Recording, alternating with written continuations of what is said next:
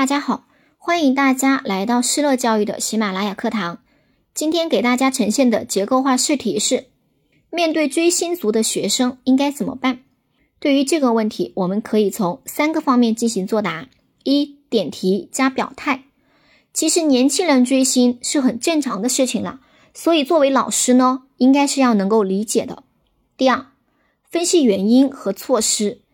可以去了解一下学生到底为什么追星呢？以及怎么做能够让学生适当的追星呢？可以好好的引导他们呢。三，简单总结一下，追星本身没有什么问题，但是呢，还是要注意尺度的。下面开始示范作答。年轻人喜欢潮流时尚，崇拜偶像，这是正常的事情。作为老师，可以抱着宽容理解的心态看待追星这个现象，但是。追星需要把握尺度，过分追星是不可取的。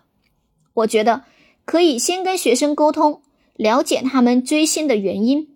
有些人是把偶像当成了情感的寄托，或者羡慕他们的光鲜亮丽，或者把偶像当成了激励自己的一股动力。面对追星族，不能盲目制止他们的追星行为，而应该因势利导。教师可以让学生讨论一下追星的利与弊。给学生追的明星做出正确的评价，引导学生不要盲目崇拜。